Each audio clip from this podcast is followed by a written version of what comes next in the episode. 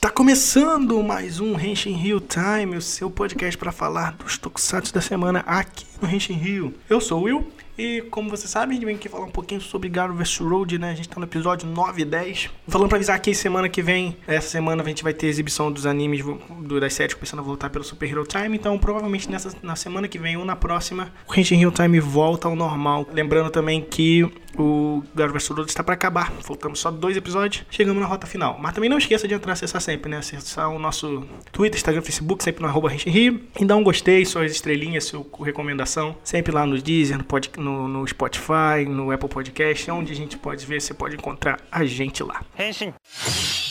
Caras, Garros vs Road 910, né? Acho que chegou as perguntas. Ele respondeu muitas das perguntas que a gente queria. Mas não sei se respondeu todas, né? Mas a principal que a gente queria saber é por que o jogo existe, né? Qual é a função do jogo. E ele fez isso através de um flashback, né? Parece que houve um jogo anterior, né? Houve um jogo anterior ao que a gente tá jogando, que aparece na série agora. Tinha o mesmo objetivo, né? Eram 100 pessoas, 100 homens lutando para tentar sobreviver a um, só que eles eram bem mais novos, né? E nessa luta a gente descobre quem é o cara que organiza a luta atual, né? Qual é a função dele, por que ele tá organizando aquilo. E também o motivo da menina lá, né? A tal da ruiva do mal lá, a bonita que bate nos outros. Está na série, né? Então meio que revelou que ela é né? uma, uma manipuladora da escuridão, né? Então ela sempre tem essa habilidade de manipular a energia maligna, né? E, cara, doido, assim, doido, doido. É, tá realmente incrível o que tá acontecendo. Episódio recheado de coreografias incríveis, né? Principalmente no episódio 9, né? Que teve muita luta de espada, né? Já que todos eles jogavam lutavam com espadinha, treinavam com espada de madeira, mas na luta final eles usam espadas de verdade, né? E cara, que só luta fantástica, né? Aqui também me dirigindo cena de luta em Garo, sempre excelente, né? Então, mais um episódio excelente no episódio 9 e no episódio 10, né?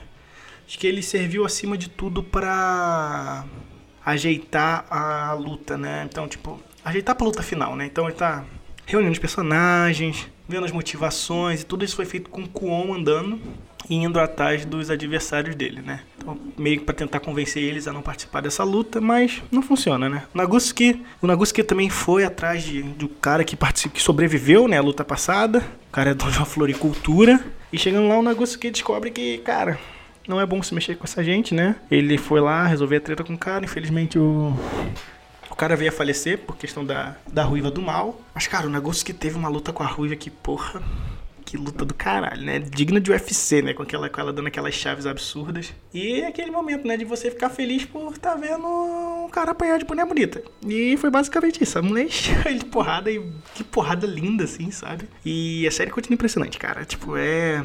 É talvez um dos melhores tokusatsu dos últimos anos. É incrível como o Garo não tem série ruim, né? e só tende a melhorar. Então, tipo, Próximo episódio parece que a gente vai pra luta final, né?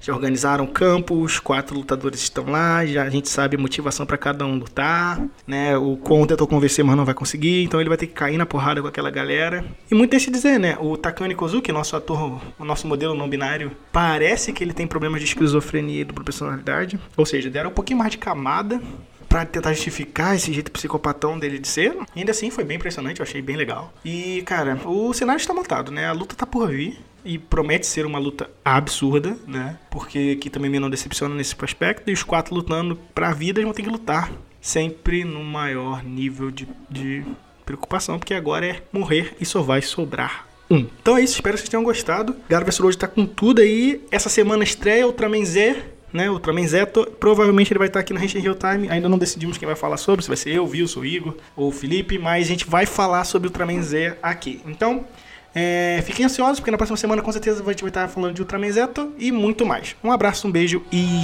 tchau!